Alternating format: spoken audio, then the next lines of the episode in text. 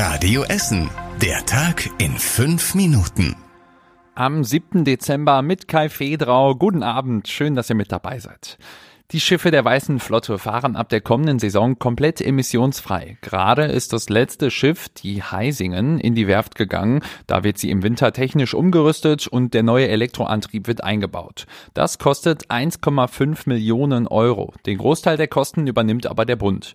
Damit fahren auf dem Baldeneysee im nächsten Jahr nur noch Schiffe mit Elektroantrieb. Essen ist die erste Großstadt, die das geschafft hat.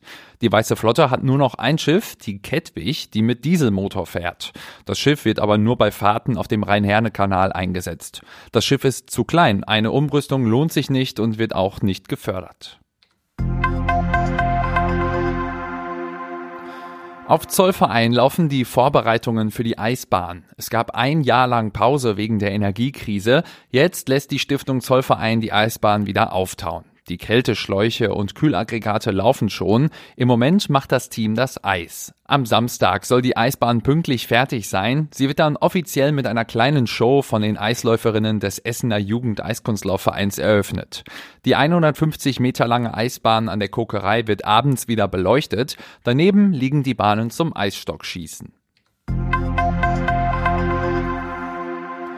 Die Mülltonnen bei uns in Essen werden seit Monaten digital umgestellt. Jetzt sind die Entsorgungsbetriebe Essen damit auf der Zielgeraden. Mehr als 90 Prozent der Tonnen sind mit einem Chip ausgestattet. Das sind also über 200.000 graue, blaue und braune Tonnen.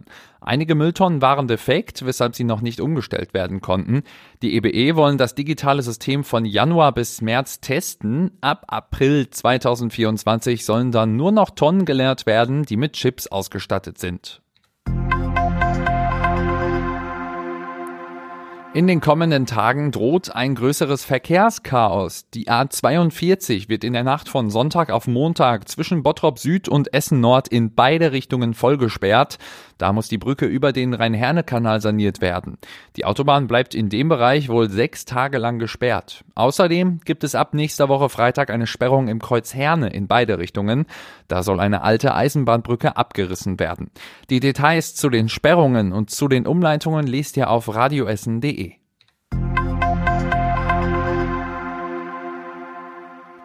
Die ehemalige Eisenbahnbrücke über den Baldeneysee könnte bald wieder gesperrt werden.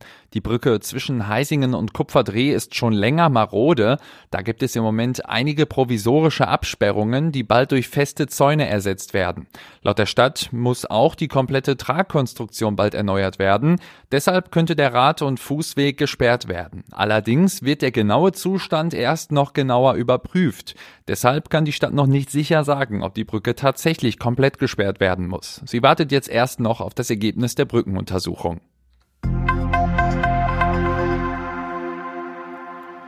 Die erfolgreiche Eiskunstläuferin Nicole Schott aus Katernberg hat vor kurzem ihre Karriere beendet. Die siebenmalige deutsche Meisterin hat aber schon Pläne für die Zeit nach der aktiven Karriere. Das hat sie uns im Radioessen-Interview gesagt bin gerade noch in der Bürokauffrau-Ausbildung, will aber auch noch meinen Trainerschein machen. Also ich will das gern trotzdem dem Eis erhalten bleiben, auch als Choreografin vor allem dann arbeiten. Die 27-Jährige will den Essener Jugend-Eiskunstlaufverein auch weiter unterstützen. Da hat sie früher selbst Sport gemacht. Nicole Schott war zweimal bei den Olympischen Spielen dabei und stellte zuletzt bei der WM in Japan ihre persönliche Bestleistung auf. Und das war überregional wichtig.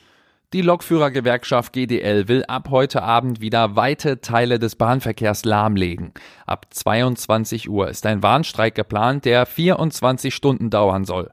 GDL-Chef Weselski hat außerdem jetzt schon für das nächste Jahr längere Streiks angekündigt.